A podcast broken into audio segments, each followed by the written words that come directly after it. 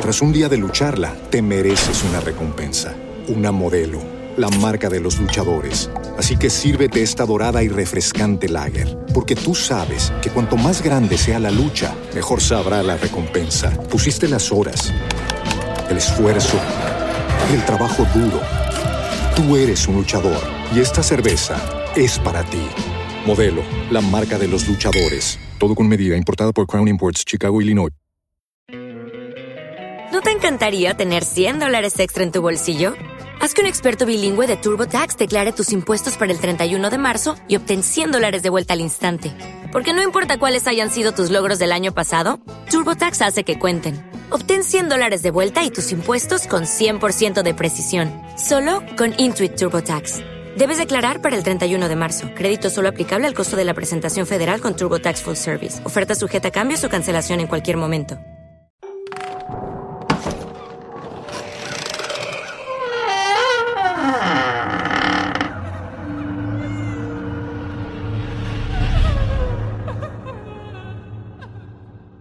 Hola, love getting the escalofrios while listening to podcasts? Tune into the Scaredy Cats True Crime Podcast on the Latino Podcasters Network. Donde los otros, Sway and Liz host episodes every Wednesday at 3 p.m. So make sure you guys subscribe and tune in to your next true crime addiction.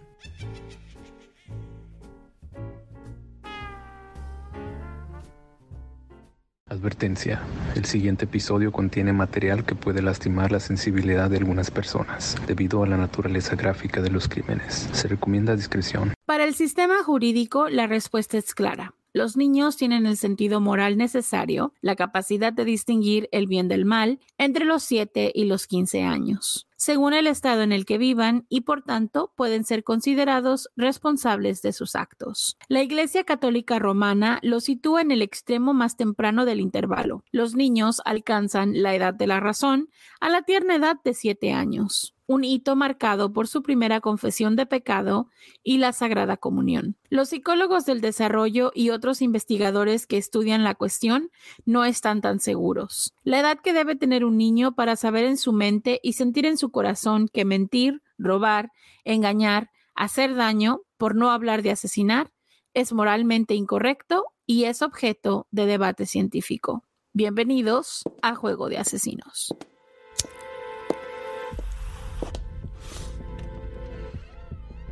No, no, no, no, don't do it.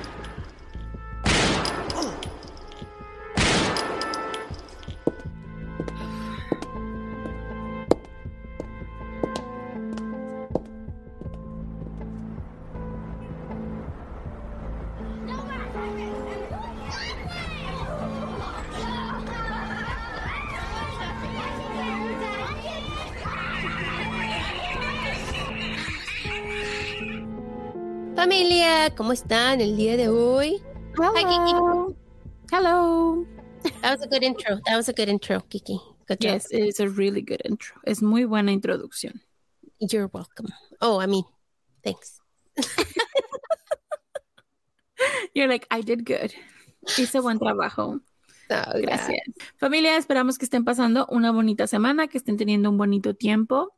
Marta está también teniendo un bonito tiempo. Ha estado escribiendo como loca últimamente. Tiene un montón de episodios. I know.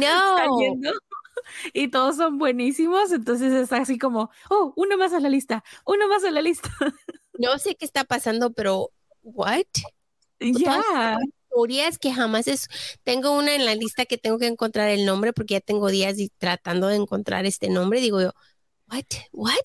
Nunca había escuchado esa historia. I mean, come on, come on. ¿verdad? Así que esperamos que estén disfrutando del tiempo que estamos pasando aquí. Les estamos poniendo nuevos episodios, casos que Martita no había escuchado antes y que cayó en los o agujeros de conejo, como dicen por ahí. Entonces, esperamos que les esté gustando mucho. Y si es así, por favor, no se les olvide suscribirse, like y comentar, que eso nos ayuda un montón. Déjenos también sus estrellas y sus reviews, que eso ayuda muchísimo a mover el podcast. Ya, lo que sea. Pueden dejarnos un, un emoji, algo. No, no, no importa lo que nos dejen. Con lo poquito o lo, o lo mucho que nos dejen nos ayudan muchísimo. Y también síganos en social media que parecemos como arroba de asesinos-podcast. Tenemos TikTok, Instagram, Facebook, pero no tenemos Twitter. Porque Twitter es del diablo. No se les olvide también checar nuestra tienda de mercancía que siempre está abierta y les dejo todos los links en la cajita de descripción. Y mil gracias a nuestros iBox Premium y patrones. Gracias a ustedes hemos crecido, mejorado muchísimo este podcast para todos. Así que les agradecemos de todo corazón todo el apoyo que nos han dado. Thank you. Sí, muchísimas gracias por todo el apoyo y ahora sí, como siempre, un pequeño recordatorio. No somos profesionales, No somos locutores, ni narradoras, ni investigadoras, ni abogadas, ni policías. ni especialistas de ningún tipo. No, solo somos dos simples mortales a las que les gusta mucho el true crime. Y hacemos muchísimo research para los casos que aquí se presentan. Usamos el Spanglish porque es lo que nos fluye. Este podcast es una combinación extraña entre true crime y risas, Y no, no nos reímos del crimen. ni de las víctimas. Nos reímos de nuestros muy malos ejemplos, Malísimos, tonterías, mala pronunciación. usually me, Yeah, me too. Entre otras cosas. Si en algún momento crees que el true crime y la risa no van de la mano, No somos el podcast para ti. Sorry, bye. lo sentimos, no te vamos a gustar, créenos. Pero te agradecemos que es intentado. Y esperamos que encuentres el podcast de tu agrado dentro de cualquier plataforma donde escuchas podcast. Yo soy Marta. Y yo soy Kiki. ¿Están listos? Vamos a jugar. Jasmine Richardson nació el 21 de octubre de 1993. Sus padres, Mark y Deborah Richardson, se conocieron en un programa de recuperación de abuso de sustancias en 1990.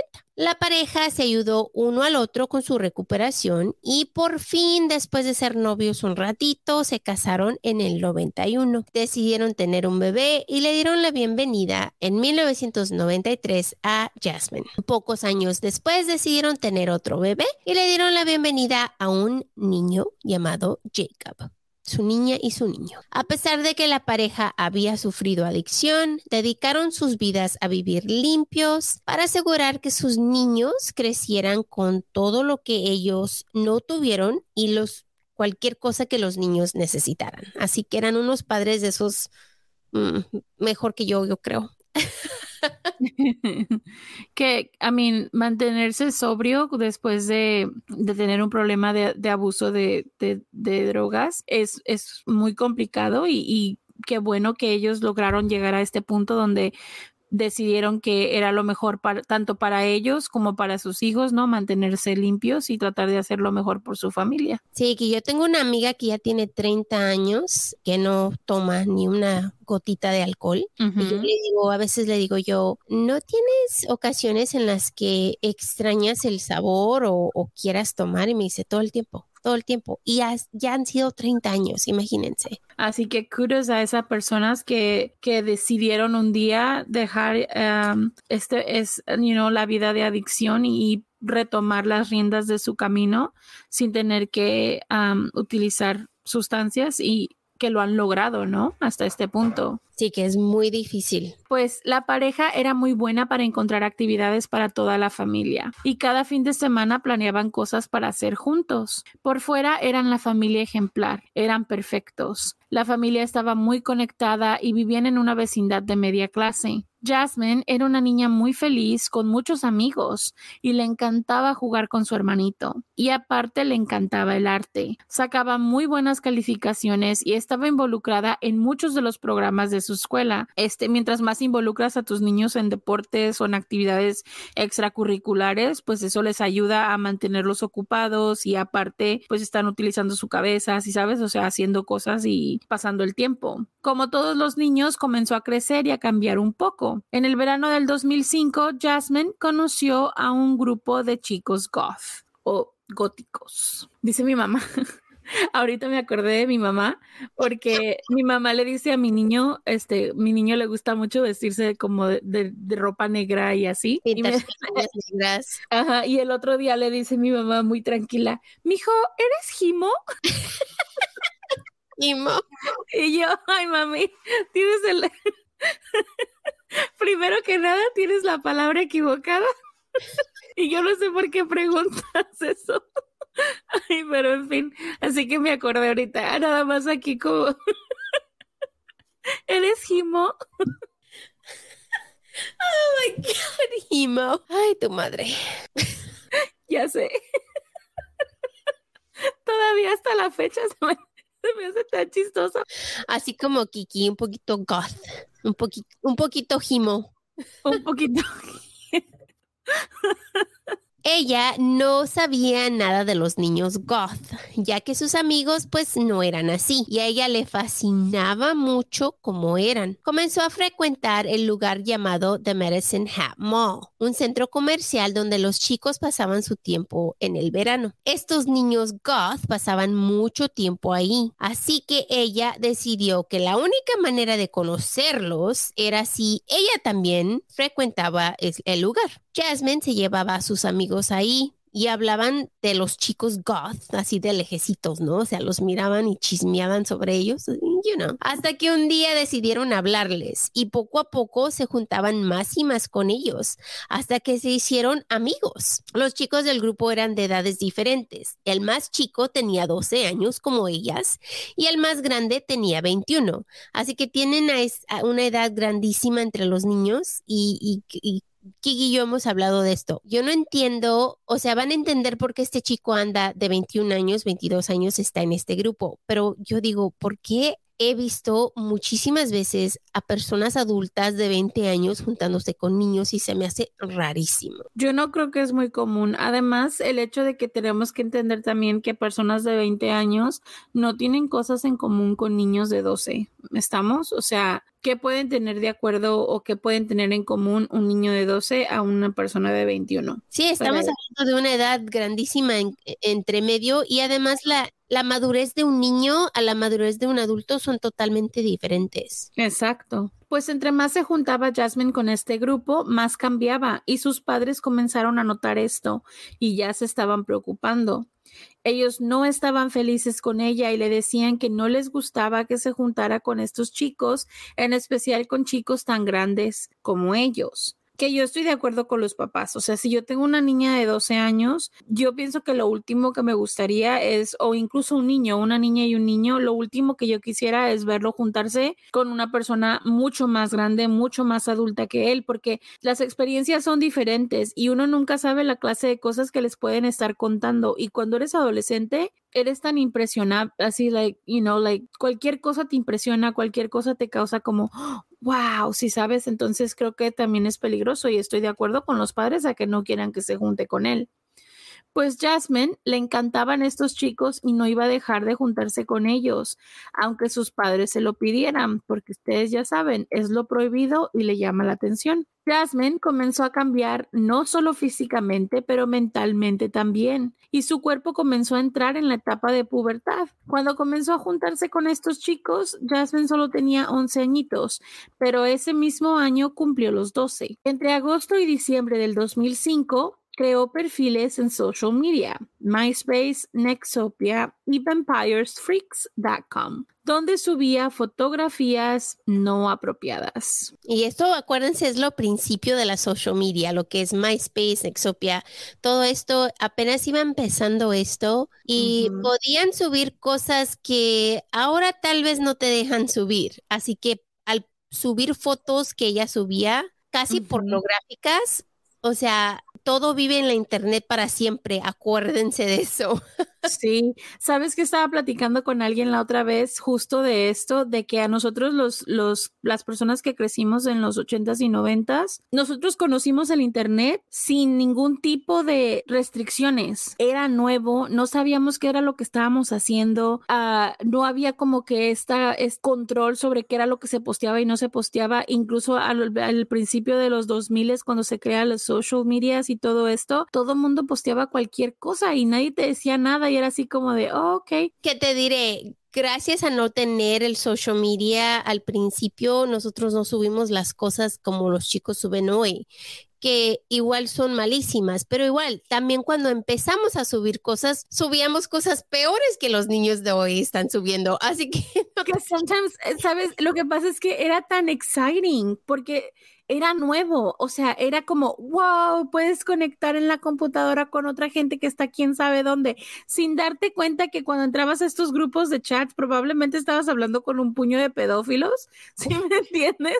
O sea, era como no había ningún tipo de control y todavía les dabas como tu, tu messenger para que te hablaran por, por mensajes like privados. ¿Cuánta gente pedófila no estuvo metida en el internet buscando niños tontos como uno poniendo cualquier cosa en el internet, si sabes? O sea, y yes. Pues ahora vamos a hablar de Jeremy Stanke, que nació en enero de 1983. Desde que llegó al mundo, él tuvo una vida muy difícil. Como su madre tomaba mucho alcohol, Jeremy nació con síndrome de alcoholismo fetal y eso significaba que iba a tener muchos problemas de aprendizaje cuando fuera adulto. Sus padres eran alcohólicos y vivían en una traila. Su madre y padre no estaban casados, así que cuando un día su padre se cansó de todo y se fue de la casa. Jeremy jamás supo más de él. Su madre conoció a otros hombres que también eran alcohólicos igual a ella. E igual como su padre, lo abusaban físicamente todo el tiempo. Pobre niño, estaba de mano a mano, llegaban estos hombres borrachos, lo golpeaban, lo hacían al lado, o sea, no le ponían atención para nada. Y estaba chiquito el niño, ¿no? Pues como era un niño muy pobre y de bajos recursos, siempre estaba sucio y tenía mucha hambre. Por esto, en vez de ayudarle, los niños de la escuela se burlaban de él y era víctima de bullying. Jeremy no tenía amigos, su madre era muy fuerte con él y tenía muchos problemas de aprendizaje, a pesar de todo. A la edad de 14 años encontró las drogas y así es como comenzó a tomar un break, como dicen por ahí, de la realidad. Tomando, fumando marihuana, o sea, él se iba a otro mundo donde no tenía que lidiar con el mundo que estaba enfrente de él. Conoció a chicos más grandes que él que pues claramente le dieron drogas más fuertes, como ácido y hongos mágicos. Cuando empezó el 10 año en la escuela, él decidió que la escuela no era para él y se salió. ¿Por qué? Porque este niño desde que empezó la escuela tenía problemas de aprendizaje y jamás le ayudaron. Así que para cuando él llegó a la high school, casi no sabía leer. Tras un día de lucharla, te mereces una recompensa, una modelo la marca de los luchadores. Así que sírvete esta dorada y refrescante lager, porque tú sabes que cuanto más grande sea la lucha, mejor sabrá la recompensa. Pusiste las horas, el esfuerzo, el trabajo duro. Tú eres un luchador y esta cerveza es para ti. Modelo, la marca de los luchadores. Todo con medida, importada por Crown Imports, Chicago, Illinois casi no sabía escribir, estaba muy atrasado, entonces para él era más difícil seguir adelante que, adelante que decir, ¿sabes qué? Mejor dejo la escuela porque no hay futuro para mí. No tenía padres, entre comillas, normales que le decían, ve a la escuela, mejora tu vida. Para él, lo que conocía era lo que miraba al día y no tenía pues a un adulto que, le, que lo guiara. Entonces, en ese, en ese momento él decidió, ¿sabes qué? Esta vida no es para mí, aquí voy a dejar la escuela. Pues su vida en casa era peor que en la escuela, ya que era abusado físicamente todos los días. Comenzó a tomar más y más y también comenzó a usar muchas drogas. Poco a poco comenzó después a cortarse y en varias ocasiones intentó cometer suicidio, pero no lo logró. Un amigo de Jeremy, Grant Bolt, dijo que para los primeros meses del 2015, Jeremy comenzó a juntarse con un grupo de chicos goth. A pesar de que tenía 22 años, su edad mental era la de un niño de 14 a 16 y esta era la razón por la cual se juntaba con chicos menores que él. Como estaba desesperado por alguien que lo aceptara, comenzó a pasar su tiempo Medicine Hat Mall junto con los otros niños goth, que hablábamos de esta, este sentimiento muy humano de querer hacer conexiones con otras personas. O sea, literal, los seres humanos estamos hechos para fundar ese tipo de conexiones, tanto eh, físicas como emocionales, y el no tener una base en, en su caso, porque él vive una, una, su realidad es tan fea que está tratando de escapar de ella usando drogas y alcohol. Obviamente, al encontrar un grupo de personas con el que él se siente, entre comillas, relatable, ¿sabes? Al, encontró un grupo de, de personas que probablemente lo aceptan tal y como es, y hasta cierto punto, como lo repetí antes, los niños jovencitos son muy impressionable. So cuando ven a un chico mayor y dicen, oh, you're so cool, eres muy, you know, divertido y wow, esto es todo esto. Entonces, esa, ese como feedback para una persona como él, creo que es muy importante porque le da como validez a su persona, ¿sí entiendes? Entonces, como que eso también influye mucho en que busque a estas personas. Y además ponga, pónganse a pensar, tienen a un muchacho que es adulto más que ellos, les ayuda a comprar sus drogas, les ayuda a comprar alcohol, les da lo que estos chicos le piden. Entonces, para él, esto es, oh my God, aquí me quieren, soy de aquí, este es mi lugar. No pensando que se está juntando con niños. Claro, que he's the cool kid, you know? Él es, él es el cool kid para estos niños, porque estos niños son adolescentes, ellos no saben ni qué onda, pero él es como, uh, lo van a mirar como, como su ídolo y esto es algo que él está buscando, él está craving esta atención, él de verdad quiere que alguien lo vea de esta forma y que quiera juntarse con él y ahí lo encontró. Especialmente que era una víctima de bullying de estos niños que él quería ser, you know, un chico cool. Pues los niños eran parte del grupo goth y, tenía a dos personas que él se juntaba mucho con ellos, Morgan que tenía 14 años y Kaylee que tenía 13. Kaylee tenía muchos problemas en casa y ella se iba de su casa todo el tiempo y también se cortaba, o sea, tenían problemas mentales claramente, ¿no? Kaylee iba a la misma escuela que Jasmine, así que las chicas atendían muchas clases juntas y se conocían.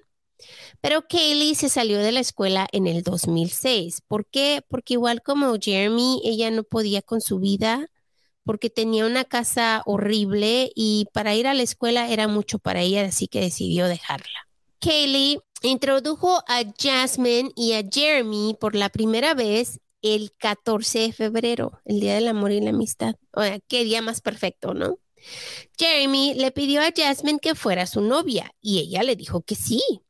Así que Jasmine mantuvo una relación secreta de sus padres, ya que ella sabía que obviamente sus padres no iban a aceptar que anduviera con un chico de 20, 22 años. Because she's 12, porque tiene 12. No puedes aceptar que tiene 12 y se junte o ande de novia con un, una persona de veintitantos. Y esto es la, el, el, lugar perfecto para decirles que una niña de 12 años sabe lo malo y lo bueno. O sea, estamos hablando de una niña que dice, ah, yo sé que esto es malo porque mis padres no van a aceptar mi novio de 22 años. En el momento en el que lo estás escondiendo, you know it's wrong. Yes, yes. Because otherwise, ¿por qué lo escondes? Right? Si no fuera equivocado o malo, you wouldn't be hiding it, pero lo estás escondiendo por una razón pues hablaban por teléfono casi todo el tiempo, hablaban por Messenger, porque acuérdense, Messenger era mucho, muy importante en ese tiempo, todos lo usábamos.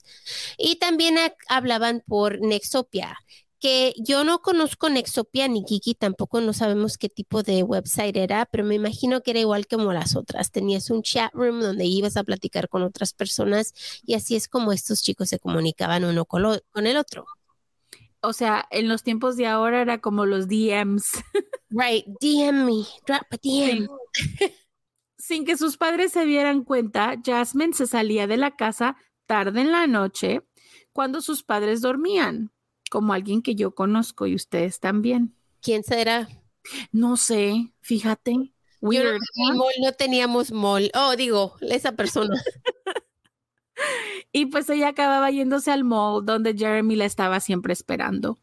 En varias ocasiones se fue con él a su trailer y cuando sus amigos se dieron cuenta que la pareja estaban juntos, pues no estaban felices con ellos ya que no creían que hacían buena pareja. I mean, si 14 year olds te están diciendo que no son buena pareja, estamos de acuerdo que estar mal, right? Yeah, yeah. Okay. Porque si yo tengo un amiguito de 14 años y yo tengo 14 años y mi otro amiguito de 14 dice, oye, como que tu relación no está chida, something's wrong. Tal vez no está chida. Exacto. So Jasmine comenzó a actuar más y más egoísta y comenzó a dejar a su hermanito solo en casa porque ella quería irse con su novio. Sus padres, ya muy preocupados, comenzaron a ser mucho más estrictos con ella. Le quitaron el teléfono y la computadora y asistieron a un consejero familiar. Poco a poco las cosas comenzaron a mejorar y sus padres comenzaron a darle a Jasmine un poquito de libertad. Obviamente después del tratamiento y todo, ellos decidieron, bueno, ya quizás ya podemos con esto, ¿no? Así que... ¿Qué haces con los niños? Dices, ok, tienes que darme confianza tú a mí y entre más confianza te tengo, más tiempo, te, más libertad te doy. Exacto. Ella quería ir a asistir a un concierto de punk rock y con sus amiguitos y sus padres decidieron pues que la iban a dejar ir, pero solo tenían una regla. Ellos iban a atender el concierto con ella. Estos padres son bien cool. Yeah, I mean, en ese momento ella probablemente no estaba feliz, está como mi hijo ahora que voy a ir a Six Flags, que por favor no vayas porque qué vergüenza, pero... Para mí era, no puedes tener novio, no importa la edad que tengas, Así que yo decía, ¿saben qué? Voy a tener novio. A mí no me dicen qué hacer. You don't tell me how to live my life. a mí no me dicen qué hacer. Pues cuando sus padres llegaron al show, dejaron a Jasmine unirse con sus amiguitos y le dijeron, te vamos a buscar en el break, espéranos aquí, en esta área, right here. Durante el break, Mark y Deborah comenzaron a buscar a Jasmine y no la podían encontrar. Después de un tiempo largo, o sea, estamos hablando de una hora, ¿no? Por fin la miraron. ¿Qué creen que estaba haciendo? No manita sudada, o sea, no. Andaba besuqueándose con un hombre mayor que ella. Él traía un hoodie negro y maquillaje negro. I mean, come on. Estamos hablando de una chiquilla de una vecindad media clase. Me imagino que, you know, sus padres la trataban escuchaba Avril Lavigne. I mean, estamos hablando de una chica, entre comillas, normal que se anda besuqueando con un niño que parece goth. Pues este hombre era Jeremy. En cuanto lo miraron, se fueron del concierto. Cuando llegaron a casa nuevamente le quitaron todo, el teléfono, la computadora, todo lo que pudieron como castigo. Claro que estamos hablando de una chica adolescente que estaba aferrada a este chico y claro va a desobedecer a sus padres. Así que Jasmine encontró una manera de hablar con Jeremy por la internet. En abril del 2006, Jeremy y Jasmine comenzaron a tener relaciones sexuales. ella tenía 12 años, acuérdense, y el 22. Pues esto claro que era abuso sexual a una menor, ya que la ley en Canadá en el 2006 de la edad de consentimiento era 14 años. Ella tenía 12. And I will tell you too, 14 es demasiado joven. Pues después de dos meses de noviazgo, Jasmine y Jeremy comenzaron a tener conversaciones de cómo podían estar juntos sin que sus padres se dieran cuenta. ¿Qué te imaginas? ¿Esconderse, verse escondidas o irse juntos y al horizonte y cambiar de estado? Pues claro que no. Ellos se amaban y querían pasar todo su tiempo juntos. Así que los dos comenzaron a hacer un plan y lo único que les llegó a la mente fue asesinarlos. Jasmine le dijo a Jeremy en un mensaje de Nexopia que ella quería asesinar a su familia y por fin mudarse con él. Pocos días después, Jeremy miró la película Natural Born Killers. Así que this is not going, no está yendo en una buena dirección. No, porque al mirar esta película las ideas de este chico comenzaron a cambiar, porque dice, oh, no sabía cómo hacerle, pero ya después de esta película, que te dice la madurez, obviamente este muchacho tiene problemas y aunque sabe lo malo y lo bueno, como dice Kiki, estamos hablando de, de un chico que está viviendo por su aprendizaje y todo eso, una vida de un niño más chiquillo. Entonces, para él, me imagino que está en el mismo nivel que la novia. Al decir, oh, esto, esto me parece muy bien, let's do it. Además de que habíamos hablado antes y mencionado el, el hecho de que los adolescentes o los niños tienden a no tener conciencia de la permanencia o de los, las consecuencias permanentes de las cosas. Entonces, el hecho de que puedan planificar algo en este momento y no pensar en la consecuencia permanente del acto es muy común en adolescentes y en niños jóvenes. Y claro, a mí, en este, para este chico no sé qué tanto aplique, pero el hecho de que tuviera problemas donde su, donde su mentalidad cae entre los 14 y los 16 años, o sea, podrías explicar probablemente lo de la permanencia igual de este mismo modo.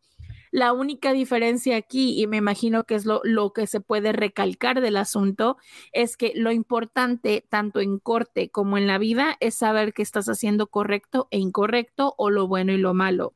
Y ellos saben perfectamente bien que lo que están haciendo está mal. ¿Por qué? Porque se esconden para hacerlo, porque obviamente él sabe, y yo como le había dicho a Marta, en, alguna, en algún momento en esta discusión de cómo le vamos a hacer para estar juntos, tuvo que salir el típico, oye, me van a llevar a prisión si estoy contigo, ¿me entiendes? Entonces, si en algún momento ellos sabían que la relación de ellos es equivocada, ya ahí con eso ya se dieron para atrás. Pues a pesar de que el plan, según era de Jasmine, ya que ella mandó un email y le dijo a Jeremy, comienza conmigo cuando los asesine y termina contigo cuando me vaya a vivir contigo. Pues la película le dio ideas a Jeremy, como les dije, y de cómo hacerlo. Es por eso que él le contestó, bueno, amo tu plan, pero necesitamos ser creativos en los detalles de cómo hacerlo. Jeremy comenzó a hablar del plan y lo platicaba con quien lo escuchara. O sea, él le decía a todos. Le preguntó a su mejor amigo Grant Bolt que si él quería ayudarle a hacerlo. Grant le dijo, ah, estás loco, güey, no.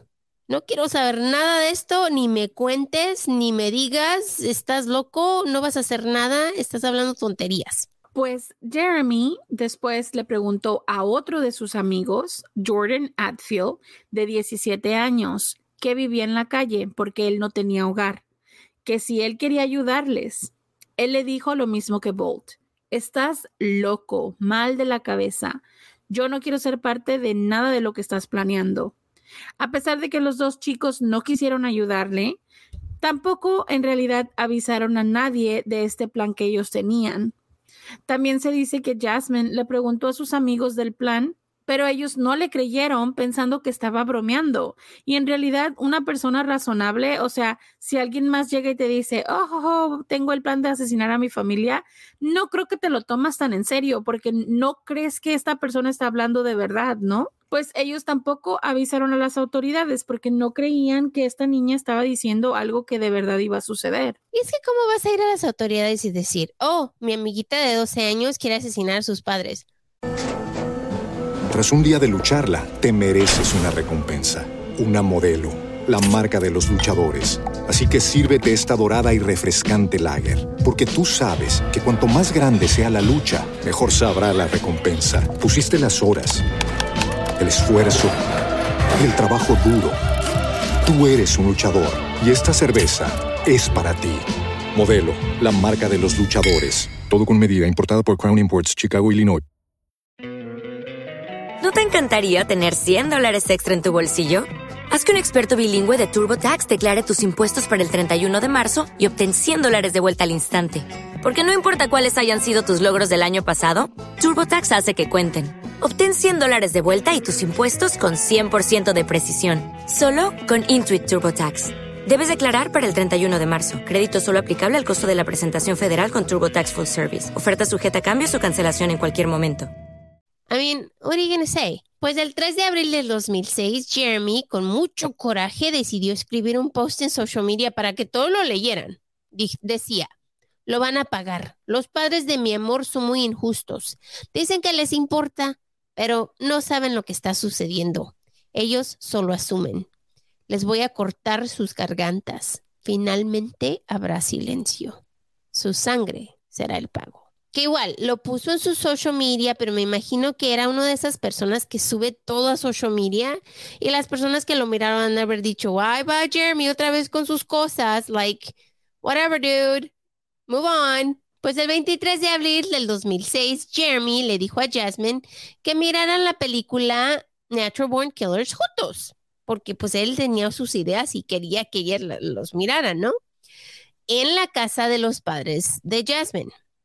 Sus padres para este tiempo no querían que la pareja estuvieran pues juntos sin ser supervisados. Así que para esto sabían que negarle a Jasmine mirar a su novio era peor que si los dejaban estar juntos en su casa. Y digo yo, entiendo a estos padres. Si le dices a tu hija que no, ella se va a ir y se va a ir a sabe, sabe dónde se irán y no sabes ni lo que está haciendo.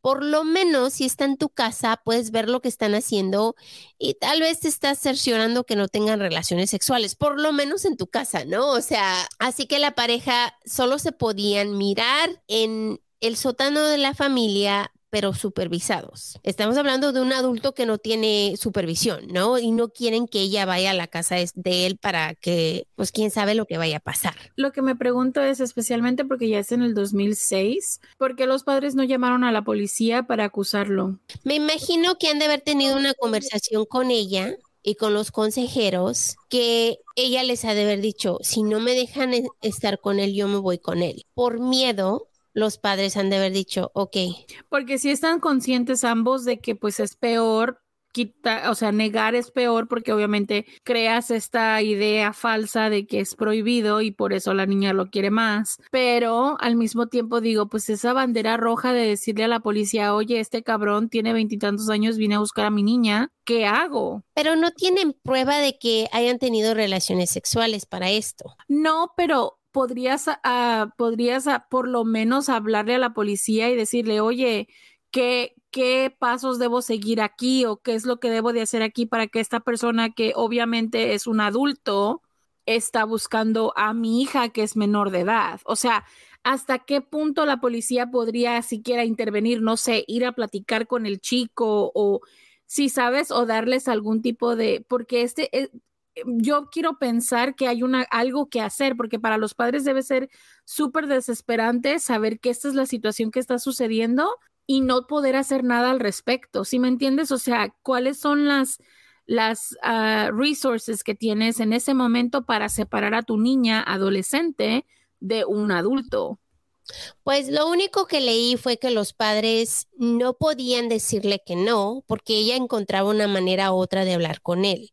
Entonces, para ellos se les hizo, más fácil decirle, ok, puedes estar con este chico porque tú lo amas, como nos dices, pero preferimos que estés supervisada cuando estés con él para así saber exactamente dónde estás. Que los entiendo como madre porque digo yo, ok, tienes a un chico que no tiene hogar seguro, ¿cómo voy a dejar a mi niña ir a su casa sin saber dónde está? Y no sé, no, no encontré nada más en el- mi research de si llamaron a la policía o qué podían hacer. Yo lo único que sé es que para esto los padres no sabían que ellos estaban en una relación sexual. Ellos solo pensaban que eran pues una pareja. Entonces, la única manera de que los padres tenían de cerciorarse que no tuvieran relaciones sexuales eran si los dos se miraban supervisados en la casa de, de Jamie, cuando se miraban. Entonces, ahí estamos en ese, en ese lugar gris donde ¿qué haces, no? O sea, después de mirar esta película, la pareja comenzó con su plan. El 4 de abril del 2006, un vecino de la familia Richardson fue a casa porque quería jugar con Jacob, el hijo menor. Pero antes de tocar la puerta, miró a alguien en el piso por la ventana. Al niño se le hizo tan raro que decidió mejor irse a su casa a avisarle a su mamá antes de tocar. Que good job. Su mamá fue a la casa de los Richardsons a mirar qué era lo que había pasado o qué era lo que había visto su hijo. Y cuando llegó, inmediatamente supo que algo no estaba bien. Corrió a su casa rápidamente y llamó a la policía, porque en esos tiempos, aunque son los 2000, no todos podíamos tener cell phones. Eran caros. Muy caros y todo el mundo quería el BlackBerry. Sorry. El departamento decidió mandar al inspector Brent Sekodiak a, a hacer un welfare check. Cuando el inspector llegó, lo primero que miró por la ventana del sótano era que alguien estaba en el piso. Sabía que antes de entrar iba a necesitar ayuda. Ya que no sabía exactamente lo que había sucedido y si aún había alguien dentro de la casa. Porque sí, a pesar de que debes de, de proveer primeros auxilios, te tienes que asegurar de que la persona que hizo esto no está dentro todavía. Pues poco después, varios oficiales llegaron a la casa y cuando abrieron la puerta se dieron cuenta que lo que habían encontrado era exactamente lo que ellos pensaban. Todas las personas en la casa estaban sin vida. Mark y Deborah y el más chiquito Jacob de 8 años también. Todos fueron asesinados. Solo faltaba una persona de la familia, Jasmine, de 12 años. Ella no estaba en la casa. Los oficiales inmediatamente se pusieron en alerta y estaban pensando que Jasmine tal vez fue secuestrada. Para esto, ella no era la sospechosa aún. Solo pensaban, la secuestraron, la asesinaron, tenemos que encontrarla. Es que cómo iban a creer que una niña de 12 años era capaz de hacer algo así tan feo, ¿no? O sea, come on. Así que los oficiales inmediatamente empezaron la investigación y la búsqueda de Jasmine comenzó también. Pusieron su información por todos los lugares, las noticias, o sea, estaban buscando a esta niña sabían que solo tenían muy poco tiempo para encontrarla con vida, porque para esto exactamente lo que había pasado aún no se sabía, ¿no? Entonces, imagínense cómo han de estar los oficiales. Estamos hablando de una niña de 12 años, su familia fue asesinada, ahora están pensando qué tal si se la llevaron porque era niña, tal vez la violaron, o sea, lo peor que estaba podía pasar en su mente estaba pasando en este momento. Pues los oficiales sabían que Debra fue asesinada primero, ya que había recibido al menos 12 puñaladas. Mark fue el segundo que fue asesinado. Él tenía marcas en su cuerpo de defensa, ya que trató de salvar a su esposa. Se cree que Debra fue apuñalada primero en el sótano y comenzó a gritar. Es cuando su esposo Mark la escuchó y corrió a ayudarle. Cuando Mark llegó al sótano donde estaba su esposa, la miró en el piso en un charco de su propia sangre. Él inmediatamente corrió hacia ella sin saber realmente lo que había sucedido. Cuando bajó, miró a alguien arriba de su esposa y brincó arriba de su espalda. El hombre lo atacó con un desarmador varias veces y lo asesinó. Cuando los padres estaban sin vida, el hombre subió a la recámara de Jacob y le cortó la garganta. Jacob fue encontrado en su cama llena de sangre sin vida. Inmediatamente la policía sacó la noticia a los medios pidiendo ayuda en la búsqueda de la hija mayor, Jasmine. En su mensaje le pidieron al público que por favor les ayudaran a comunicarse con esta niña, ya que era un asunto muy serio que tenía que ver con su familia. Igual, no para esto la están buscando porque creen que está pues en peligro, ¿no? Pero la investigación siguió. Después de varias horas y mucha evidencia, la policía por fin se dio cuenta que la hija de la pareja no era víctima. Era la sospechosa principal de asesinato de la familia. Los oficiales encontraron los mensajes, los emails entre la pareja y esto les dio todo lo que necesitaban para arrestar no solo a Jasmine, pero también a su novio, un hombre mayor, Jeremy. La búsqueda de los sospechosos comenzó ese mismo día. Al día siguiente, la pareja por fin fue encontrada en la camioneta de Jeremy. Se cree que él asesinó al padre y ella asesinó a su hermanito. La pareja fue arrestada y cargada con los asesinatos. Recibieron la fecha de juicio. En junio del 2007, a la edad de 14 años, Jasmine Richardson atendió su juicio. Se declaró no culpable cuando fue cargada de asesinato a primer grado. El juicio duró aproximadamente un mes y en julio del 2007, después de solo de tres horas de deliberación, lo que toma llenar los papeles yo creo, el jurado les dio el veredicto. La encontraron culpable de los tres asesinatos. Que realmente es muy poco tiempo. Eso significó que la evidencia inmediatamente llevó a todas estas personas a saber lo que habían hecho. O sea, sin duda. No fue hasta noviembre del 2007 cuando por fin recibió su sentencia de 10 años de encarcelamiento. ¿Ya saben por qué? Bueno, porque es menor de edad, claramente. En Canadá tienen lo que se llaman Youth Criminal Justice Act. La Ley de Justicia Penal Juvenil es la ley que rige el sistema de justicia juvenil de Canadá. Se aplica a los jóvenes de al menos 12 años, pero menores de 18, que presuntamente han cometido delitos penales. En más de un siglo, la legislación sobre justicia juvenil en Canadá ha habido estatus de justicia juvenil. La ley de delincuentes, la ley de jóvenes delincuentes y la ley de justicia penal. La primera fue del 1908 al 1984, la segunda fue del 84 hasta el 2003 y la tercera fue del 2003 hasta el presente. O sea que han cambiado la ley un poquito. La ley dice que un menor no puede servir una sentencia de más de 10 años y no pueden ser cargados como adultos si son menores de 14. Acuérdense, ella tenía 12 años. Esta sentencia incluía los 18 meses que ella ya había servido y cuatro de esos años tenían que ser servidos en un hospital psiquiátrico, seguido por cuatro años y medio bajo supervisión condicional o libertad condicional, como le llamamos en los Estados Unidos, porque estamos en Canadá. Entonces es un poquito diferente. Pero al igual, como es menor de edad, las leyes son diferentes y no puede ser cargada por más tiempo. Realmente Ay, ustedes saben cómo nos sentimos nosotros sobre eso, porque a pesar de que son jóvenes, van a salir jóvenes. Diez años no es nada. Pero, a mí, ahora sí que vamos a poner en, en tela de juicio la, forma de reformación, ¿no? Pues ahí tienes al hombre este que se fue a Australia y que nunca más volvió a hacer nada malo. Además, estamos hablando de otro país y las leyes.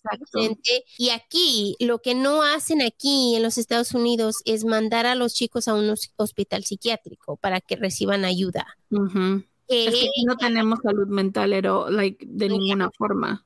Pero a ella sí la van a mandar. Entonces, tal vez esto funciona. Who knows? El juicio de Jeremy Steinke no comenzó hasta el 2008. Durante su juicio, la madre de Jeremy, que estaba enferma con poco tiempo de vivir, testificó que su hijo era víctima de bullying, abuso, se dañaba a sí mismo y se trató de suicidar varias veces. Dijo que no era su culpa ser así y que tenía muchos problemas de aprendizaje. Claro que la fiscalía dijo que él era capaz de hacer lo que hizo y después de varios exámenes médicos, los psicólogos determinaron que era capaz de ir a su propio juicio y que sabía la diferencia entre lo bueno y lo malo, que esto es lo único que necesitas en corte.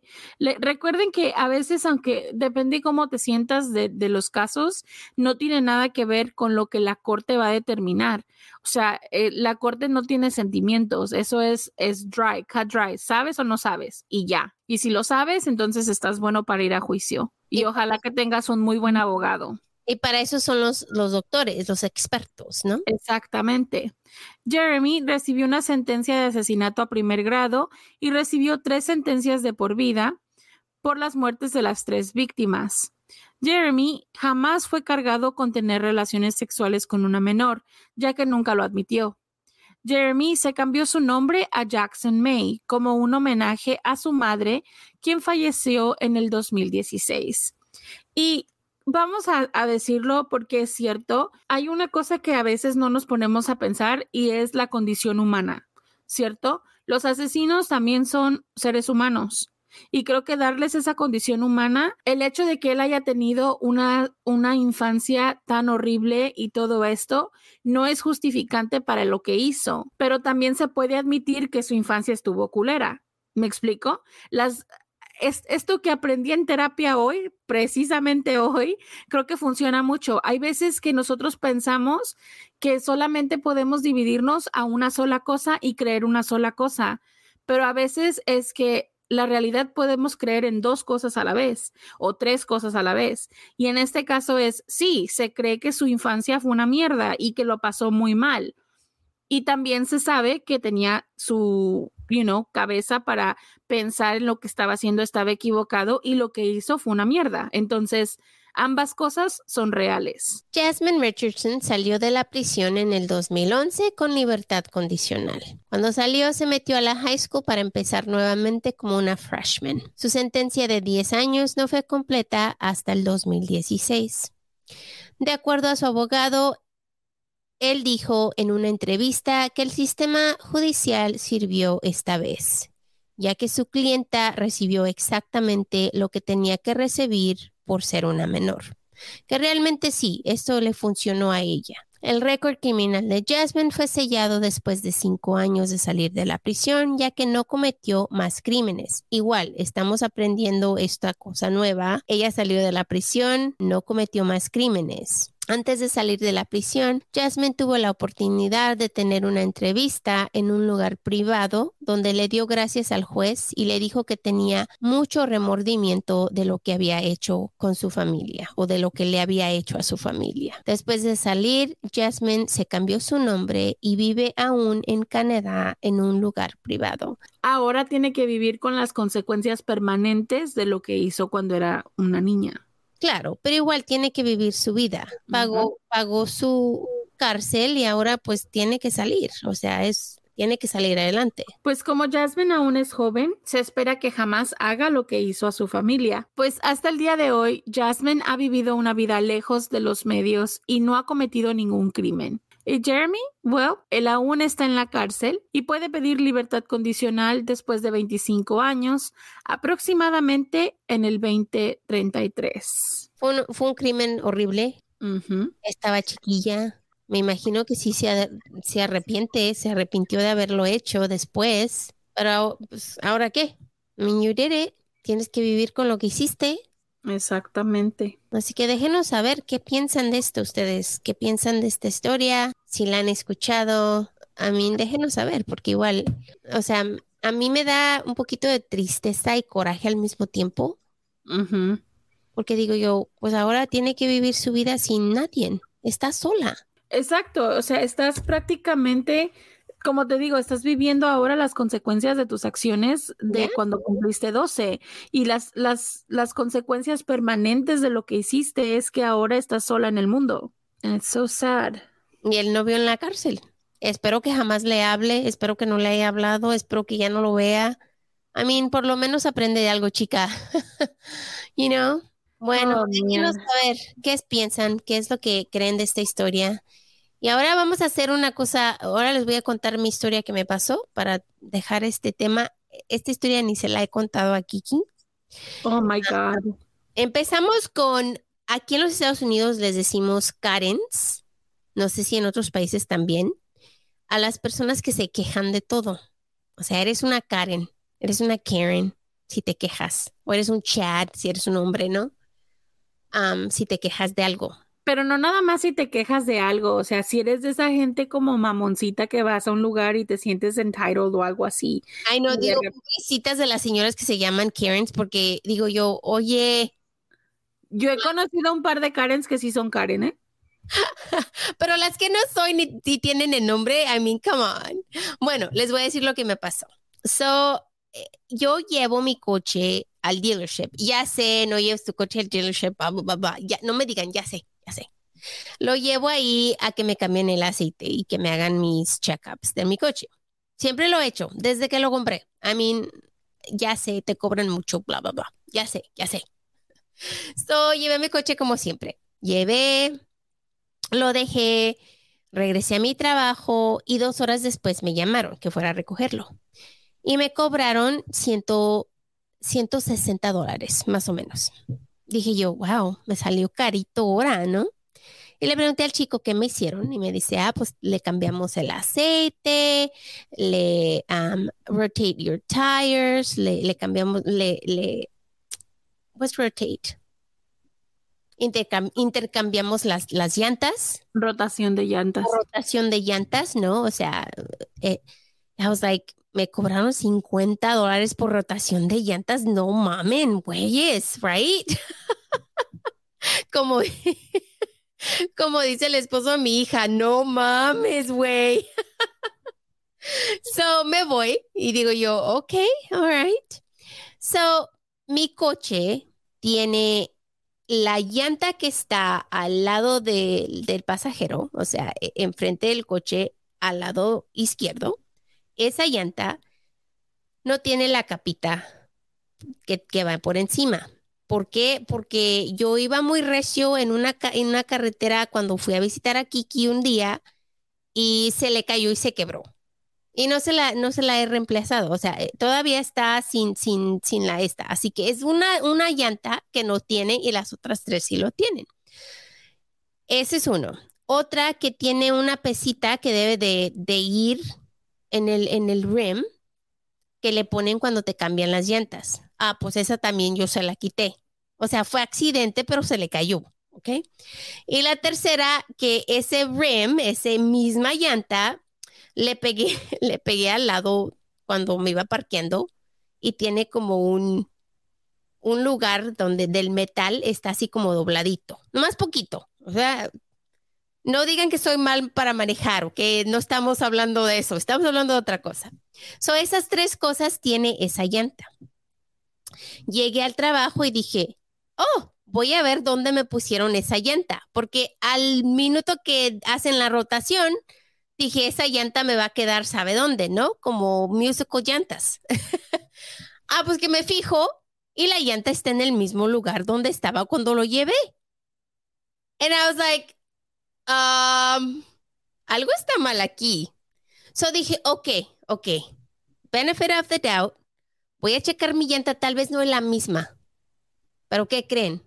La pesita no la tenía y el rim está chueco y en el mismo lugar. Dije, hijos de puta, no me hicieron eso y me cobraron 50 dólares. Entonces dije, no, que llamo como una Karen o como le digan ustedes en sus países.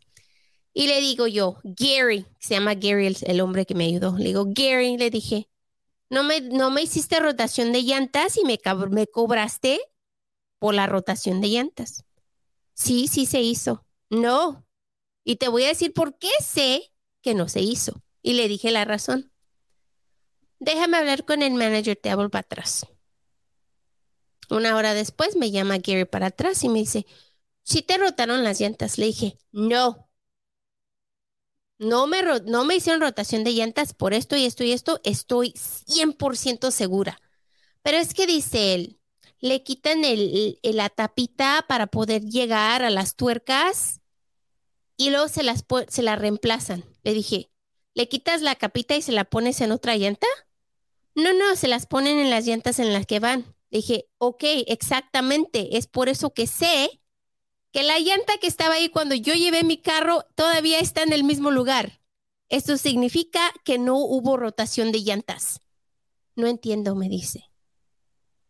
Obviamente el hombre está menso, no sé, ¿qué tiene? I mean, come on. Uh. Le volví a explicar a Gary. No entiendo, me dice. Dije, ¿sabes qué, Gary? Déjame hablar con tu manager. I want to Oh, snap. Mi manager está en una meeting. No puede. Gary. Pues lo esperamos.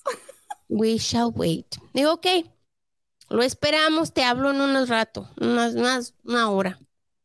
Cuatro horas yo, yo con, lidiando con esto. Ya por fin me llama Gary. Y me dice Gary, ah, pinche Gary. Ay, pues miré el video, todavía miro el pinche video. Y dice, y, y pues no se ve si realmente te hicieron rotación de llanta. Güey, si no se mira en el video que me hiciste rotación de llantas, ¿qué crees? No me hiciste rotación de llantas. Así que te vamos a regresar tus 50 dólares. Oh my God, Gary. Otra vez yo de Karen me voy y voy a buscar al manager general del dealership. No les voy a decir qué tipo marca de coche tengo. Nada más les voy a decir que termina en OTA. Imagínate tú, o sea, tú te diste cuenta porque tu llanta es muy específica que no te rotaron las llantas. Imagínate la gente que va sin checar sus llantas. Exactamente, y pagan por el servicio que no fue hecho. Yo le mandé un mensajote a este, a este GM, General Manager. Le digo, no puedo creer. ya tengo muchísimo, ya tengo desde el 2008 yendo a ese lugar. O sea, un poquito de tiempo, ¿no? Para que me traten como una delincuente. Ah, ah, no, sir. le mandé un mensajote y, y dejen de eso, se lo mandé del email de mi trabajo, ¿ok? Que dice abajo, Law Office, a bla, bla, bla, bla, bla. Legal services, sir. ¡Wow!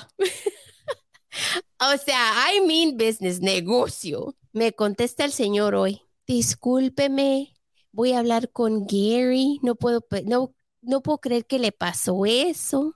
Voy a hablar con el manager de partes y de servicio, bla, bla, bla. Para la próxima vez que regrese, le vamos a dar servicio first class service, servicio primera clase. Digo yo, ¿qué es eso? Porque yo quiero eso todo el tiempo. Ahora quiero llevar mi carro para ver qué servicio primera clase me van a dar. Pero no tengo por qué llevarlo el carro porque lo llevé a lo que lo llevaba, ¿ok? Pero igual. First class. Y por lo menos sí le hicieron para lo que lo llevaste. O sea, ¿te enseñaron el video? No me enseñaron el video, pero sí me regresaron mi dinero, que significa que no me rotaron las llantas.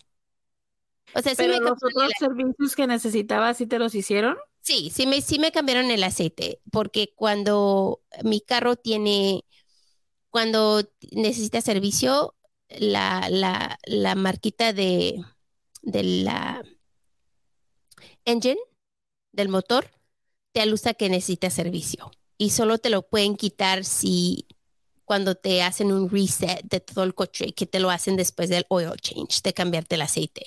So, eso sí lo hicieron. Pero demás no. Y además puedes checar tu aceite, dónde está. Like, puedes checar qué, a qué porcentaje está tu aceite en tu coche.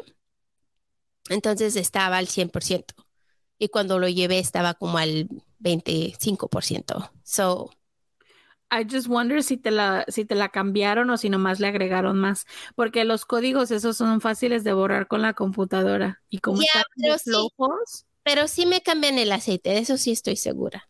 Yo de ese momento en adelante, en el momento en el que no me hicieron un servicio, yo probablemente ya estaría como, ah, ya no te creo nada de lo que me digas. Pero de las llantas sí creo que no, se lo hacen a nadie. ¿Por qué? Porque es fácil decir que lo hicieron y no hacerlo. You know what I mean? Ya, ¿quién se va a dar cuenta? So, eso me pasó, mi historia de hoy, peleándome yo con el dealer. Ya sé, ya sé, no lleves el carro al dealer. Ya, ya. Marta tiene, Marta está en su era de, de villana, en su era de malévola, y se la ha pasado causando conflictos en todos lados, desde la Walmart y ahora el dealer. Pero pues, Kiki, a Kiki le encanta mirar el show, así que no ande con sus cosas. Yo, mire, yo nomás veo, hay una razón por la que compré un vaso de 50 dólares, thank you very much. Yo, avoiding conflict at all costs. No me No. diste mi cambio correctamente, it's okay, have a nice day. No me trajiste la comida que yo quería, it's okay, I'll eat it anyway. Nope, So- nope, nope, nope. He llegado a este tiempo de mi vida donde digo, no más, harta. I mean, social anxiety is real, so.